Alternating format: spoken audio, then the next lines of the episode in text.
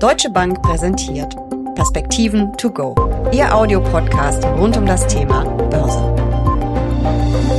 Die Berichtssaison in Europa läuft auf Hochtouren, aber irgendwie interessiert das niemanden. Wie schon während der Berichtssaison in den USA schauen Anleger vor allem auf die Inflation, auf Wirtschaftsdaten und auf die Politik der Notenbanken. Zuletzt gab es einige Zahlen. Manche lassen hoffen, andere weniger. Was bedeutet das für Anleger? Darüber sprechen Dirk Steffen von der Deutschen Bank und ich in den Perspektiven to go. Mein Name ist Jessica Schwarzer und damit herzlich willkommen. Dirk, der DAX hat ein neues Jahreshoch erreicht. Hat dich das überrascht? Natürlich nicht. Wir waren darauf vorbereitet. Ein kleiner Spaß am Anfang. Aber es hat sich ja schon abgezeichnet gehabt im letzten Jahr, dass, dass doch die, die extreme Krise, zumindest mal wirtschaftlicher Art, in Europa noch nicht eingetreten ist. Äh, ich habe jetzt noch gesagt aus Versehen, also ich hoffe mal, dass das auch so bleibt. Aber es ist ja doch im Vergleich zum Sommer, was wir da für ähm, Unterhaltungen geführt haben, dann doch deutlich besser gelaufen als gedacht. Und das ist, ähm, glaube ich, dann auch die Konsequenz am Aktienmarkt, dass das hier mit Kursgewinnen quittiert wird. Und das spiegelt sich ja auch in der Berichtssaison wieder, dass es besser läuft als in, vor ein paar Monaten noch befürchtet. Aber ist die Berichtssaison wirklich so langweilig und alles andere einfach so viel spannender? Oder haben die Börsen nicht vielleicht auch auf die Zahlen aus den europäischen Unternehmen reagiert und haben diese Zahlen sie vielleicht getrieben? Ja, also ich würde sagen, dass es schon eigentlich ziemlich aufregend ist, gerade wenn man sich anschaut, was so auch an Unterschieden in der Berichtssaison klar geworden ist. Und zwar ist auch das sehr, sehr überraschend. Also Europa schneidet deutlich besser ab als äh, die USA. Und wenn man da vielleicht mal so ein paar, ich will jetzt nicht äh, euch hier total langweilen, aber so ein paar Zahlen da reinwerfen will. Also wir haben tatsächlich jetzt so eine gemischte Zahl, also von Unternehmen, die berichtet haben, plus die, die noch erwartet werden. Da sind wir jetzt bei einem Gewinnwachstum von 16,9 Prozent äh, beim Stock 600, also bei den 600 größten europäischen Unternehmen. Und das ist schon echt ein Ausrufezeichen, würde ich mal mhm. sagen. Und äh, das äh, vergleicht sich dann mit den USA, wo wir bei minus drei Prozent rausgelaufen sind. Also immer viertes Quartal gegenüber viertes Quartal äh, von dem Vorjahr. Wenn du möchtest, kann ich dir auch noch so ein paar Infos zu den Sektoren geben. Gerne, aber erst noch die Frage, ist das auch der Grund, warum die europäischen Börsen ja besser laufen bisher als die amerikanischen in diesem Jahr? Ja, würde ich sagen. Also das, das läuft ja schon äh, seit, seit Ende September. Wir waren auch äh, tatsächlich darauf vorbereitet. Also ähm, gerade auch europäische Finanzinstitute halten wir ja schon seit längerem für attraktiv. Und äh, der europäische Aktienmarkt läuft seitdem äh, deutlich besser als der US-Markt. Und das ist auf mehrere Faktoren zurückzuführen. Ich glaube, der wichtigste ist die, die unterschiedliche, sehr unterschiedliche Sektorstruktur, mhm. weil wir ja in, in Europa und in Deutschland eher so ein Industrie- äh, haben und Finanzwerte und in Summe auch günstiger bewertet sind als die USA, wohingegen es dort natürlich viel mehr um Technologie geht, beziehungsweise erweiterte Technologie, wie wir das gerne nennen, äh, also Wachstumsmärkte. Und das hat sich jetzt klar gezeigt, dass hier tatsächlich jetzt auch mal über schon relativ lange Zeit Europa die Nase vorn hat. Wie sieht's denn aus, wenn du genau auf die ähm, Branchen schaust? Du hast gerade schon die Industrie angesprochen, da läuft's und brummt's noch immer. Ja, das, äh, das ist natürlich so ein Effekt, äh, wo man gedacht hätte, noch vor einem Dreivierteljahr wahrscheinlich, oh, wie kommen wir denn durch diesen Winter durch? Stichwort äh, Gasversorgung natürlich mhm. auch und, und ähnliches, äh, weiter anhaltende Knappheiten. Aber die Industrieunternehmen in Europa haben tatsächlich ein Gewinnwachstum von knapp 26 Prozent äh, vermelden können, also richtig gut. Dann auch zum Beispiel zyklischer Konsum, der mit äh, knapp 24 Prozent, da sind ja auch die Autos mit drin und offensichtlich Konsum und ähnliches. Also auch der europäische Konsument hat hier doch noch weiter konsumiert, länger als man das vielleicht befürchtet hatte. Und ganz oben stehen äh, Finanzwerte mit 57 Prozent Gewinnwachstum, immer Quartal über Quartal. Und das ist sehr, sehr wichtig vielleicht zu erwähnen, weil sich natürlich hier die stark veränderte Zinslandschaft mhm. hier auch stützend für den Finanzsektor ausgewirkt hat. Schauen wir doch auch mal auf die Wirtschaftsdaten und die ja noch immer sehr hohe Inflation, womit wir dann natürlich auch bei der Notenbankpolitik sind. Wo stehen wir da aktuell und was ist da noch zu erwarten? Ja, das Thema Inflation ist natürlich immer noch ganz weit vorne in der Finanzpresse und zu Recht. Und das wird wahrscheinlich das Jahr über auch noch anhalten. Und wir befürchten vielleicht sogar, noch die Jahre danach, weil äh, wir natürlich diesen massiven Preisschock äh, jetzt verdauen müssen und das wird wahrscheinlich dann doch etwas länger dauern, bis, bis tatsächlich das, das Problem Inflation besiegt worden will, wenn man so möchte. Ähm, und äh, da glauben wir, dass zwar die Inflationsraten jetzt im Jahresverlauf zurückgehen können, aber ähm, der, der schwierige Teil kommt dann wahrscheinlich noch, wenn man dann so von vier Prozent wieder in Richtung unter drei, sage ich mal, Richtung zweieinhalb Prozent kommen möchte, dann müssen wahrscheinlich die Zentralbanken noch ähm, relativ lange die Zinsen hochhalten. Das wäre zumindest unsere Markteinschätzung aktuell auf der äh, Makroseite. Und äh, gerade auch in Europa, wenn man sich das im Vergleich zu den USA anschaut, könnte das sogar noch ein bisschen länger dauern, weil wir äh, vom Zyklus hier ein gutes halbes Jahr, wenn nicht sogar ein bisschen mehr verschoben sind. Also in den USA fallen die Preise ja schon ein bisschen länger, beziehungsweise exakt formuliert, die Inflationsraten fallen schon länger. Und in der Eurozone sind wir da noch ein Stück weit davon entfernt. Also die Kerninflationsrate beispielsweise, also ohne Energie und Nahrungsmittel, die ist auf einem Allzeithoch, wenn man sich die Geschichte, dann immer noch relativ junge Geschichte der Eurozone anschaut. Und deswegen glauben wir auch, dass, dass die, äh, die Einlagezinssätze wahrscheinlich auf Rekordniveau gehen müssen. Also das heißt eher so Richtung 4 Prozent. Okay, das heißt, uns stehen dann schon noch einige Zinserhöhungen bevor. Und das ist an den Märkten ja wahrscheinlich wie so oft schon eingepreist, oder?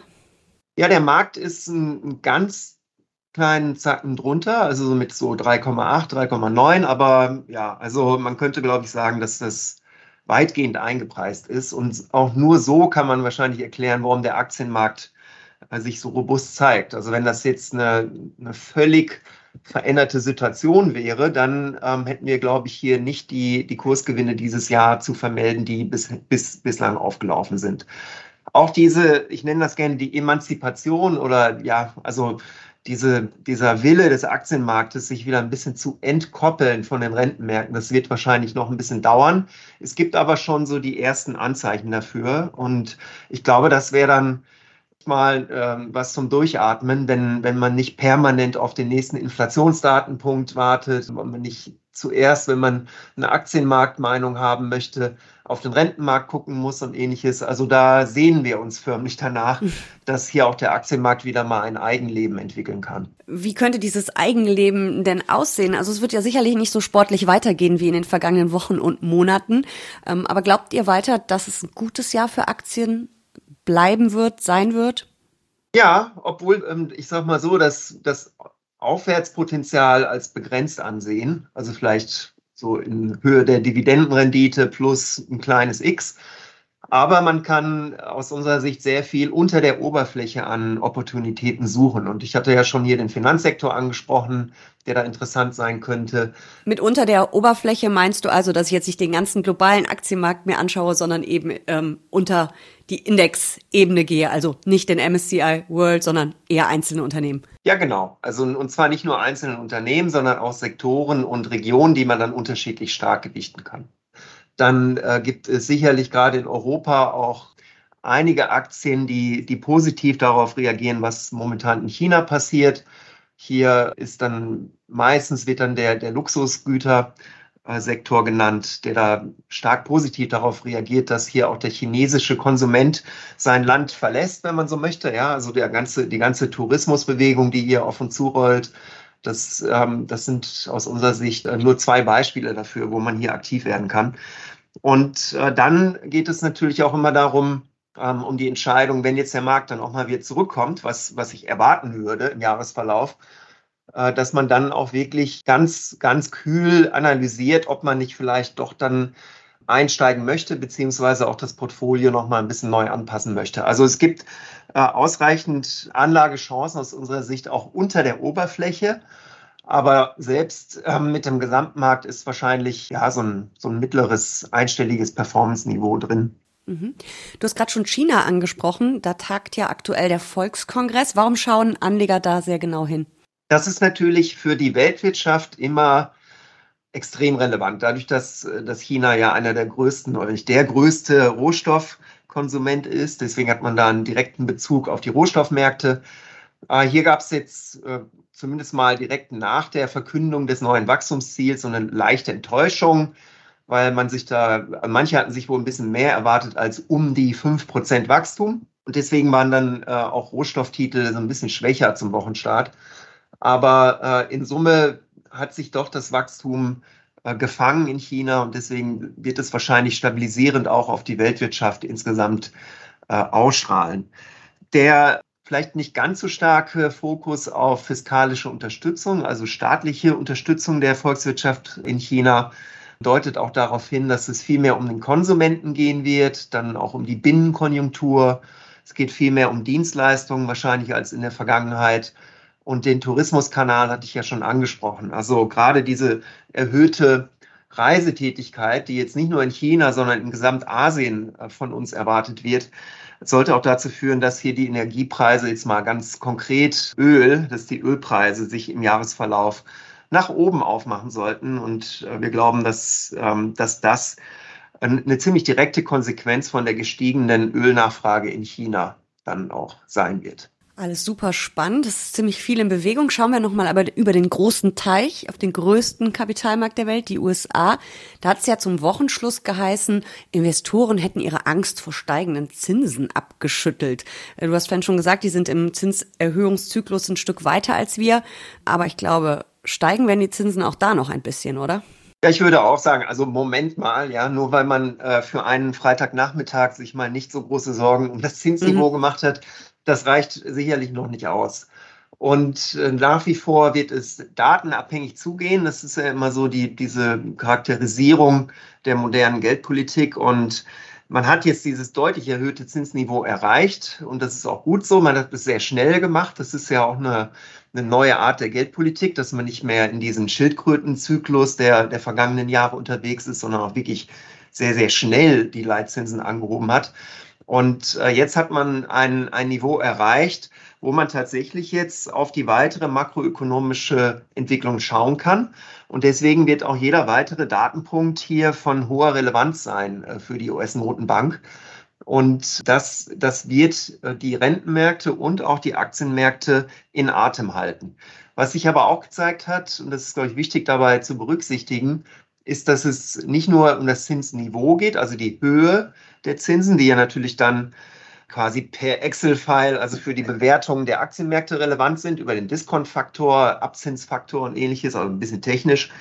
Aber es geht sehr, sehr viel auch um die Geschwindigkeit. Und äh, wenn, wenn äh, die Zinsen halt gemächlich ansteigen oder nur noch leicht weiter steigen, dann wird das wahrscheinlich für den Aktienmarkt etwas leichter sein, das zu verdauen, als jetzt in den letzten 12 bis 18 Monaten, wo es ja teilweise sehr rasant äh, zuging und die Zinsen dann sehr, sehr schnell angestiegen sind. Und das war ja regelmäßig dann auch ein Problem, gerade auch für, für technologielastige Aktienmarktregionen.